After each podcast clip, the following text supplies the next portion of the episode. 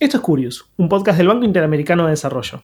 En cada episodio vamos a repasar distintos temas que se vinculan con el futuro, la innovación y la creatividad desde la ciencia, la filosofía y la tecnología para poder ver un poco mejor dónde estamos parados y hacia dónde podemos ir. Hoy vamos a charlar acerca de la inteligencia artificial y creatividad. ¿Puede una computadora ser creativa? ¿Pueden las máquinas crear una obra de arte como lo haría un humano? Mi nombre es Valentín Muro. El mío, Axel Marazzi.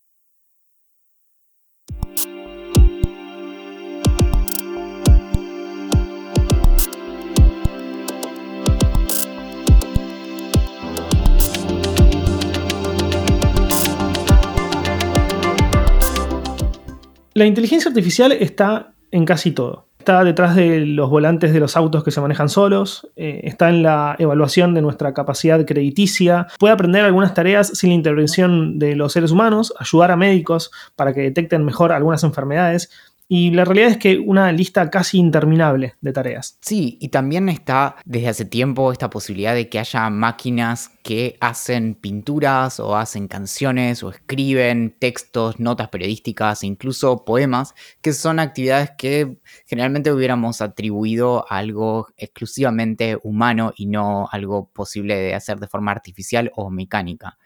Y mm, en esto se abren un montón de discusiones probablemente filosóficas, ciertamente técnicas, acerca de eh, cuál es el alcance de la creatividad, qué hace a algo creativo o no, e incluso si detrás de este tipo de, de resultados hay una intención artística.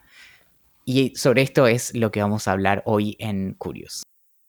Exactamente, para eso hablamos con dos expertas.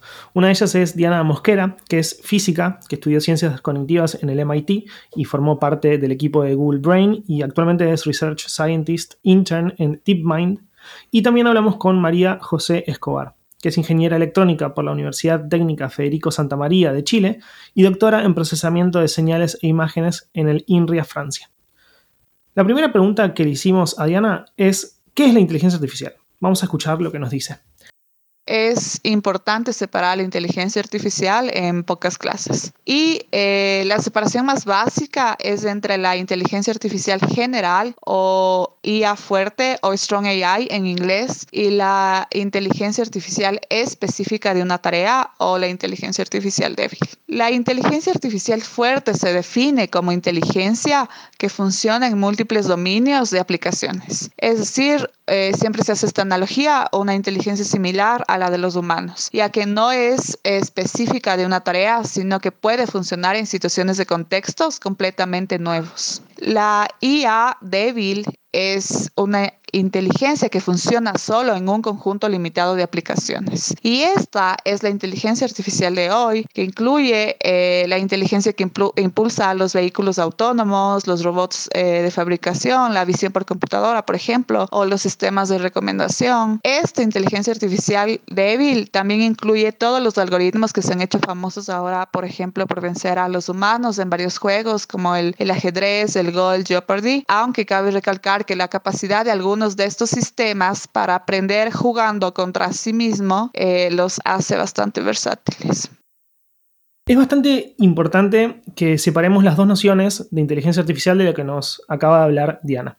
La primera, que es la que llamamos, o se llama en realidad, débil, es la que existe hoy en día y de la que venimos hablando hace años, que es la que es implementada cuando se habla de inteligencia artificial real, digamos, la que se aplica, eh, como dijimos al principio, en vehículos que se manejan solos, eh, para, seleccionar nuestra capacidad crediticia y demás. Después está la fuerte, que es aquella que se le atribuiría a una máquina si pudiera tener iguales o superiores capacidades que las humanas. Obviamente esto entra dentro del campo, por ahora al menos, de la ciencia ficción y en principio se trataría de algo así como una máquina consciente, que también se le llama inteligencia artificial general. Claro, distinciones de, inteligencia artificial, digamos, hay, un montón, generalmente de acuerdo a la pregunta que nos hacemos en torno a eso. Y como vos habías dicho, esta distinción respecto de débil y fuerte, en realidad tiene sentido únicamente si nos estamos preguntando respecto de eh, si puede haber máquinas que piensen como los humanos, por ejemplo, o que tengan una inteligencia eh, análoga a, los humanos. Lo cierto es que eh, esto no es ni siquiera, mm, es una posibilidad eh, lógica, pero por ejemplo hoy no es una posibilidad técnica y no se sabe en absoluto si es posible eventualmente lograr algo así como una inteligencia artificial general. También la distinción tiene un montón de, de problemas porque es bastante difícil pensar en qué sería una inteligencia general, porque si pensamos, por ejemplo, que la inteligencia humana es general en ese sentido, es bastante discutible, porque en realidad es el, resultado de nuestra evolución para que nosotros eh, podamos sobrevivir en, este planeta. Entonces, la generalidad ahí es, todo un problema. Pero lo, más importante es la cuestión de entender qué tan, eh, que, de hecho cuando hablamos de inteligencia artificial es en un sentido muy, muy restrictivo de inteligencia y que eh, generalmente estas cosas, por más maravillosas que nos resulten, como vos decías, no sé, un auto que se maneja solo o una computadora que escribe poemas, siempre se está haciendo dentro de ese mm, de estas como terribles limitaciones que, tienen, eh, que tiene esta tecnología. Exacto, y ahora nos vamos a meter mucho más en lo que tiene que ver con el capítulo este de Curious, que es si las computadoras o si lo que hace una computadora puede ser considerado arte. Le preguntamos esto justamente a María José. Mi profesión es que yo soy ingeniero civil electrónico, por lo que no soy una experta en definir lo que es y lo que no es el arte. Sin embargo, existe cierto consenso en considerar arte como un concepto que reúne las creaciones del ser humano para expresar una visión del mundo, que puede ser real o imaginaria. La definición habla del ser humano porque hasta hace unos pocos años éramos los únicos que podíamos crear una representación sensible de nuestra realidad. Hoy en día algoritmos de inteligencia artificial pueden, a partir de la concepción humana de arte, crear imágenes, videos, sonidos nuevos siguiendo algunos lineamientos de artistas. Por otro lado, es difícil definir qué es arte para los humanos. Cuando se pasa la barrera del humano entramos en un terreno que es bien pantanoso, donde es más difícil llegar a consensos. Por ejemplo, ¿es arte una pintura creada por un chimpancé? ¿O el embellecimiento de un nido creado por un ave? ¿Es arte el paisaje que estamos observando? ¿El arte está en quien lo admira y contempla o quien lo crea? La paradoja está entre el receptor y el creador no ha podido ser muy resuelta, por lo que no creo que podamos resolverlo si lo creado por una inteligencia artificial es o no arte.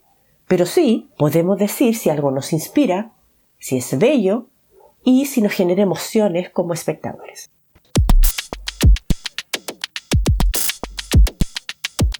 Me parece muy interesante cómo en cuestión de segundos este debate se vuelve eh, extremadamente filosófico. Ella se hace una pregunta, María José se hace una pregunta, es que si hay arte sin razonamiento. Si la respuesta es no, entonces lo que crea una inteligencia artificial no sería una obra artística. Al menos por ahora, y como vos dijiste, no hay evidencia de que vaya a suceder en el corto plazo. Si la respuesta es sí, entonces no solo lo que hace un algoritmo sí sería arte, sino también lo que hace un animal, como un chimpancé, como dijo María José, o la misma naturaleza. No sé qué pensás al respecto. Sí, es, creo que usó muy buenos adjetivos. Eh, en particular dijo que era un, tema como empantanoso, creo, o empantanado, y es cierto, eh, porque eh, de hecho la, rama que se dedica en la filosofía a estudiar acerca del arte y qué es o no arte y qué es la belleza es la estética.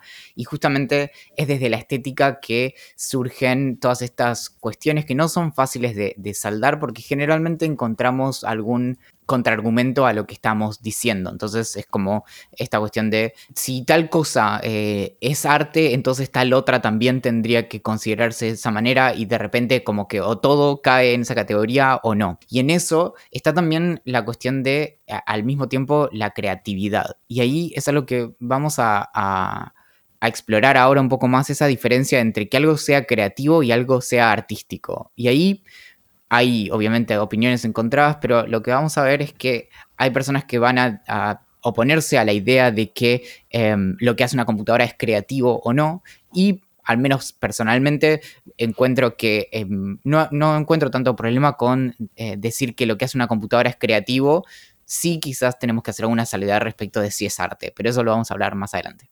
Exacto. Vamos ahora a escuchar lo que nos dijo María José cuando les pedimos que nos explicara esta rama que hay dentro de la tecnología llamada creatividad computacional?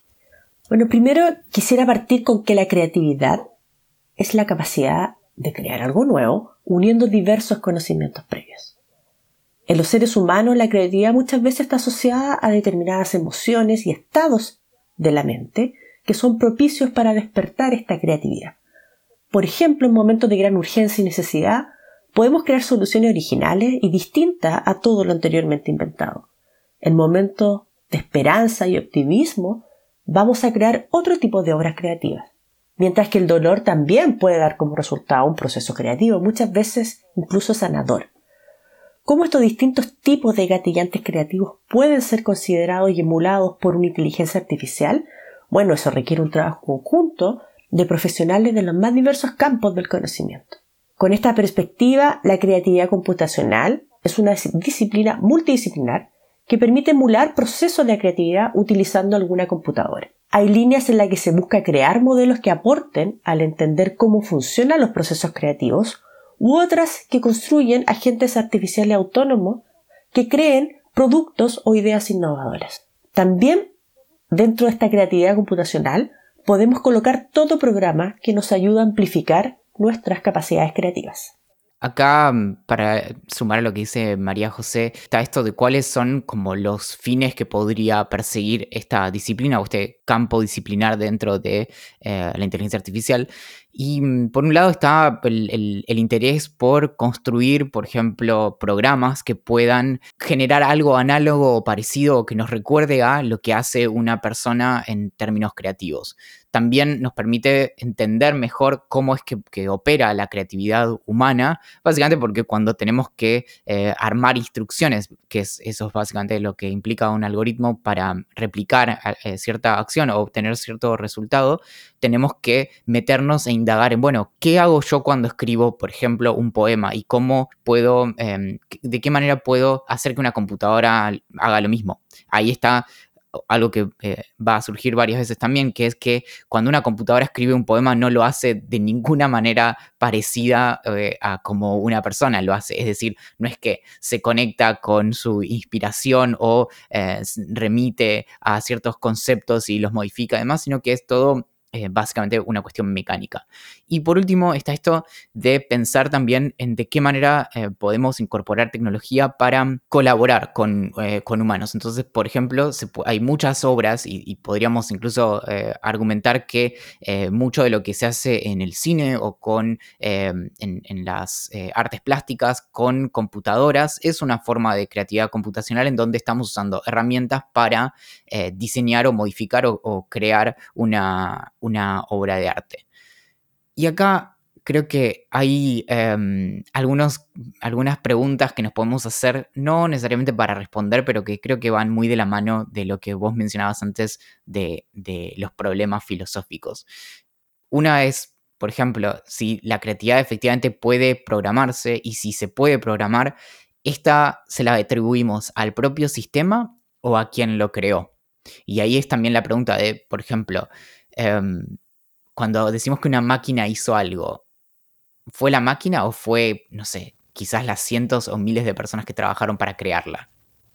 Exacto, y me parece que son preguntas increíblemente interesantes, que es como decís vos, o sea, quizás no las podemos responder, quizás nadie puede responderlas, porque es un debate que está muy abierto y hay muchísimas personas y expertos trabajando en intentar contestarlas, pero me parecen increíblemente llamativas. También está el asunto de, por ejemplo, ¿cómo definís que algo es creativo o no?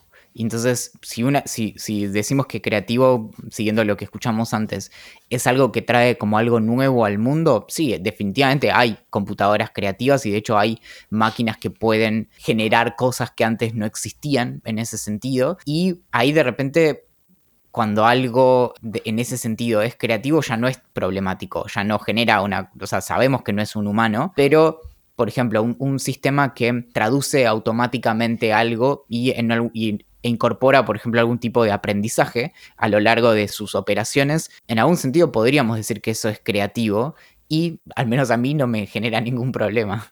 No, exacto. Bueno, justamente la próxima pregunta que le hicimos a Diana tiene que ver mucho con esto. Le preguntamos si ella considera que una computadora puede ser genuinamente creativa o no. Esta es una pregunta súper, súper interesante. Ada Lovelace dice que no, eh, no puede, no puede ser una computadora creativa porque mm, el hecho de hacer tareas para las que fuiste programada quiere decir que estás siguiendo un proceso determinado y eso no significa creatividad. Creo que esto va un poco más relacionado a que una máquina, un algoritmo produce, reproduce patrones o genera procesos para los que fue programados específicamente, pero no los interpreta, eh, no hay un análisis de un contexto subjetivo, no hay una interpretación históricamente y creo que todo esto es importante dentro del proceso creativo, no solamente el, el hecho de seguir pasos, sino también un análisis de todo lo que te rodea.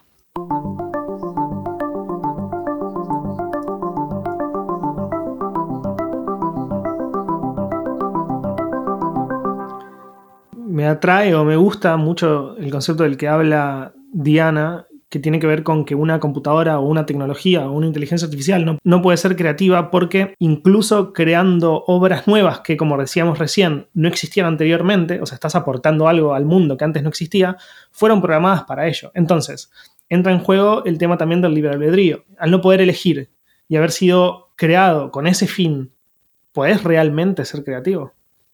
Y también, bueno, está la motivación detrás de esa creatividad. Pero eh, en esto es también de las posibles formas en que podemos entender si algo es o no creativo, podemos eh, entender tres, em, tres, formas de creatividad. La primera es quizás la, eh, es la combinación de cosas que no estaban combinadas previamente. Entonces, generalmente es lo que está detrás de em, no solo, por ejemplo, de las eh, ideas eh, científicas, sino también muchas veces en eh, la literatura o en la creación de imágenes y demás.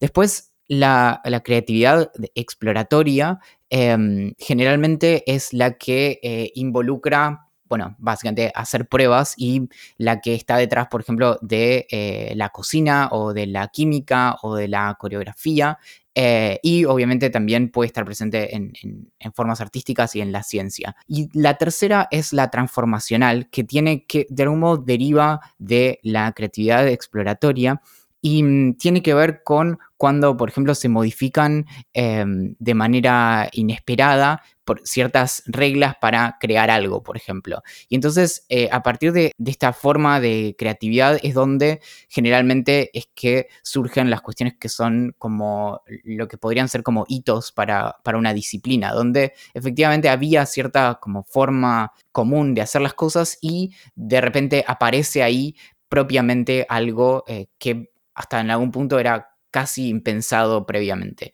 Y acá el asunto es que podríamos pensar que las computadoras de algún modo pueden hacer los primeros dos tipos de creatividad, pero no, no podrían funcionar muy bien con lo transformacional porque como vos dijiste antes, la computadora fue eh, programada de cierta manera y eh, eso debería como acabar sus posibilidades. El asunto es que de hecho se puede programar máquinas que cambian sobre la marcha sus propias reglas y que de hecho aprenden y pueden como hasta cierto punto programarse a sí mismas. Eso en gran parte es lo que explica el éxito de, ciertos algoritmos eh, actuales, generalmente los que están vinculados al machine learning o el, aprendizaje computacional, en donde lo que a medida que la máquina va aprendiendo, va probando cosas nuevas, a veces está siendo mejor, a veces es eh, no necesariamente mejor, pero puede evaluar sus propios resultados e ir cambiando.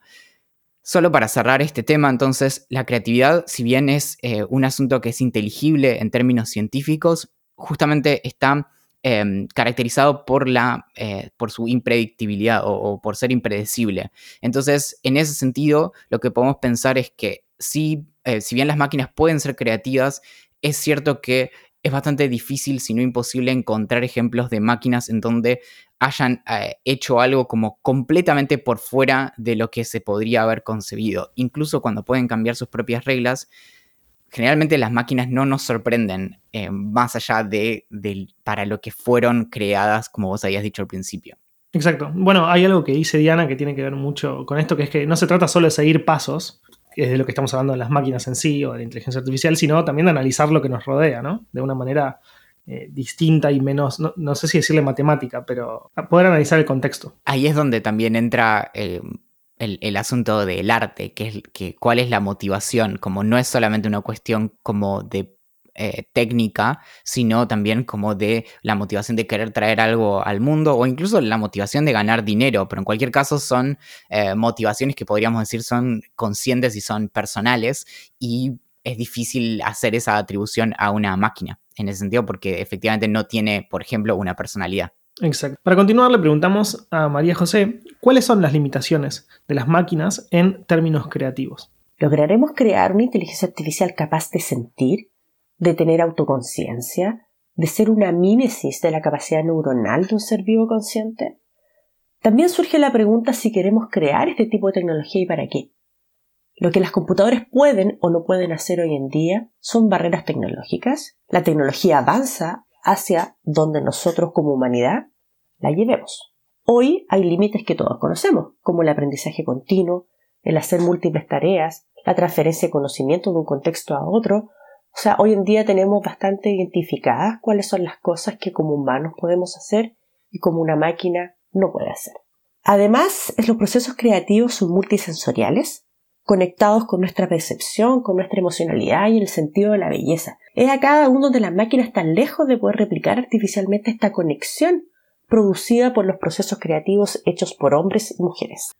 Hay un debate que desconocía y me parece increíble y me interesa tu opinión. Uno de los eh, artículos que leí decía algo así como, bueno, abandonemos un rato la discusión acerca de si esto es posible en términos técnicos y demás. Tenemos todo un problema solo con pensar en que si efectivamente, por ejemplo, podemos tener máquinas que sean conscientes y máquinas que sea, lo, como le quieras llamar, inteligencia artificial fuerte e inteligencia artificial eh, general, lo que sea. Pero esas máquinas, cuando estén haciendo arte, ¿vamos a poder entender el arte que hacen las máquinas? Bueno, es una pregunta que me encanta y me, me gustaría poder analizar correctamente. Siento que no, pero justamente porque siempre partiendo de la base de la tecnología que tenemos en la actualidad, ¿no? O sea, las computadoras no pueden explicar cómo llegaron a ser determinada obra de arte, porque no tienen la capacidad ni siquiera de, elegir qué tipo de obra de arte hacer. Es decir, un, programador desarrolla una tecnología de inteligencia artificial, un algoritmo que copie, que aprenda de las obras de Pollock y pueda reproducirlas con el estilo, no que pueda imitarlas. Entonces, después, ¿podría explicar esa tecnología cómo llegó a eso? No, simplemente analizó muchísimas obras y replicó un estilo. Pero yo creo que si en algún momento llegamos a tener una inteligencia artificial general, que es de la que hablamos al principio, que es, podría hasta superar la de un humano, ahí sí podría explicar eh, o podríamos entender esas obras de arte. Es que creo que la, cuestión también lo traigo porque remite a esta pregunta que obviamente es insalvable y es motivo como, digamos, va a seguir alimentando tesis de, filosofía durante siglos respecto de qué es el arte. Y en eso una de las cuestiones como fundamentales también tiene que ver con esto de eh, que tiene que ver con la empatía y con el poder em, como entendernos entre eh, humanos. Y en esto obviamente es, que tenemos como una idea del arte eh, antropocéntrica y por eso decimos, bueno, que lo que hace un elefante, por ejemplo, las pinturas que hace un elefante o que hace un mono o em, el, canto de ciertas aves que em, lo, generan de forma, por así decirlo, creativa y no de manera heredada. Eh, no, es, no es arte en ese sentido. Y acá el asunto está en que justamente si tuviéramos máquinas que fueran autónomas en el sentido más fuerte que podamos imaginar de, eh, de su propia programación y demás, que ahí también lo que nos podemos preguntar es qué tan autónomos somos los humanos de nuestra propia programación em, genética, por ejemplo. Y, en eso el asunto es, está como, le llaman arte eh, maquínica, em, a un término de algo que hasta hoy no existe, pero sería como la creación de arte por una mente eh, artificial que, digamos, que tuviera, por ejemplo, su propia personalidad, su propia identidad, que fuera, bueno, propiamente consciente. Y acá el asunto es que, em, no sé, quizás las obras que generaría una máquina para nosotros no serían nada. Y está el asunto de, bueno, ¿por qué el urinal de Duchamp es una obra o no? Y, cómo se puede entender. Y ahí creo que justamente la, pregunta es, bueno, porque detrás hubo una intención, un montón de, cuestiones como complejas, y ahí el asunto también es si nos vamos a poder entender con las máquinas en un sentido incluso más profundo, como de si vamos a poder empatizar y entender ¿qué, ¿qué, es lo que no le permite dormir por la noche a una máquina? Estaría bueno saberlo. Eh, vamos ahora a pasar a las críticas que reciben este tipo de desarrollos. Los desarrollos de este tipo dependen de lo que queramos como humanidad lograr con la tecnología en inteligencia artificial. Hasta el momento hemos generado modelos que son increíbles en ciertas áreas y nos ayudan a determinar las condiciones del tránsito, eligiendo por ejemplo la mejor ruta de un punto a otro, el calcular fórmulas matemáticas o saber el comportamiento de los usuarios de una red social. Pero aunque puedas saber tus gustos y preferencias, no son capaces de conectar con las emociones, tener emociones o dejar que emerja la conciencia. Las críticas apuntan al límite de estos desarrollos o al uso que se les puede dar, generando mayores diferencias entre los seres humanos que las que ya existen actualmente. Por otro lado, más que críticas, creo que la inteligencia artificial es una tremenda oportunidad de nuevas formas de creación artística. La tecnología puede entregarnos nuevas herramientas para canalizar la creatividad, formando nuevas experiencias perceptuales que en conjunto a la creatividad humana abre un sinnúmero de posibilidades tanto para artistas como para desarrolladores tecnológicos. Es un poco lo que cuenta María José, lo que, lo que venimos hablando en relación a la inteligencia artificial hace muchísimo tiempo, incluso lo hemos tocado en episodios de Curious y varias veces en el newsletter, que las críticas tienen que ver con conseguir el desarrollo de estas tecnologías de cerca para que no generen diferencias en la, en la población que no pueda tener acceso a ellas. Es decir, que solamente aquellas personas que tengan acceso a estas tecnologías no se vean beneficiados por ellas, sino todo el grupo de la población. Y también me quedo con esto de, de no ver siempre este tipo de desarrollos y, e inquietudes como algo como siempre rival, en el sentido de de qué manera las máquinas ahora creativas y artísticas van a venir a reemplazar a, no sé, nuestros artistas plásticos o nuestros escultores o, poetas o lo que sea. Y, mm, y, en cambio pensar, bueno, de qué manera todas esas personas pueden incorporar este tipo de herramientas para su propia obra. Y ahí creo que la conversación se vuelve mucho más eh, interesante.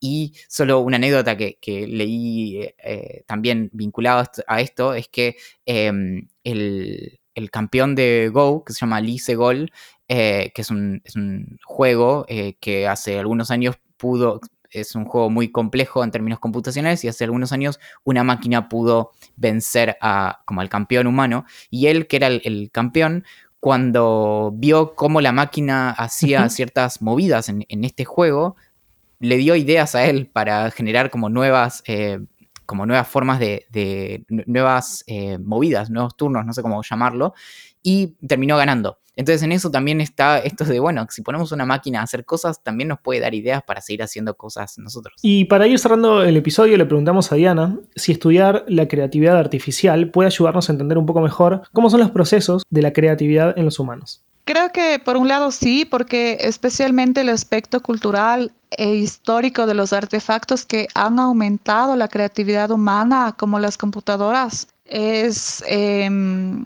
es bastante, bastante, bastante interesante estudiar como todo este impacto.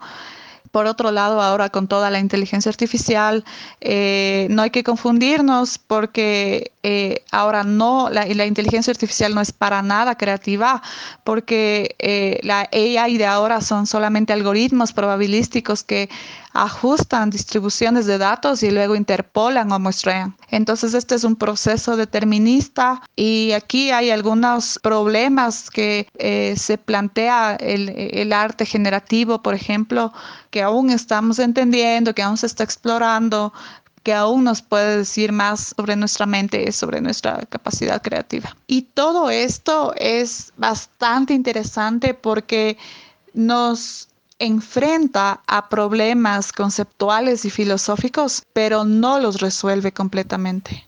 Entonces, por ahí va un poco más el problema, o quizá donde se debería trabajar un poco más. El consenso general es que para que haya un proceso creativo hace falta razonamiento. Eh, entender el contexto que nos rodea para poder crear algo que movilice, eh, que no existía anteriormente. Y si bien actualmente una máquina puede hacer una canción de cero, puede escribir un poema, eh, puede crear una pintura, solo lo puede hacer tomando indicaciones que fueron dadas por un humano, sin entender nada de lo que está sucediendo o haciendo, o por qué. Hasta que esto no cambie, y no hay indicios, como lo dijimos varias veces, que esto vaya a suceder en el corto plazo, las máquinas no serán genuinamente creativas, al menos no como, los, como lo somos los seres humanos. Algo que no te conté es que este episodio fue escrito por una máquina. Me encantaría. Esto fue Curious, un podcast del Banco Interamericano de Desarrollo. En cada episodio repasamos distintos temas que se vinculan con el futuro, la innovación y la creatividad desde la ciencia, la filosofía y la tecnología para poder ver un poco mejor dónde estamos parados y hacia dónde podemos ir. Recordá que podés suscribirte al newsletter de Curious en la descripción de este episodio y recibir apuntes sobre ciencia, tecnología, diseño e innovación cada dos semanas. Mi nombre es Axel Marazzi. El mío, Valentín Muro. Hasta la próxima.